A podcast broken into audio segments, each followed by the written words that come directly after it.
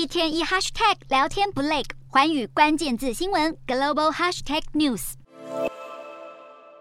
台湾才在今年五月的全球智商排名中碾压全球，夺下世界第一。没想到芬兰智力测验机构公布最新排名，冠军宝座换给日本了，荣登全球智商最高的国家。紧追在后则是隔壁邻居南韩，排名第二。至于台湾，虽然跟南韩同分，但只名列第三。虽说如此，大家真的不用太认真。芬兰智力测验机构表示，不是每个国家的每一个人都有参加他们的智力测验，所以样本难免无法全部反映真实的情况，也就代表每个国家的真实平均智商不是这项排名能够论定，大家就当做趣味参考就好。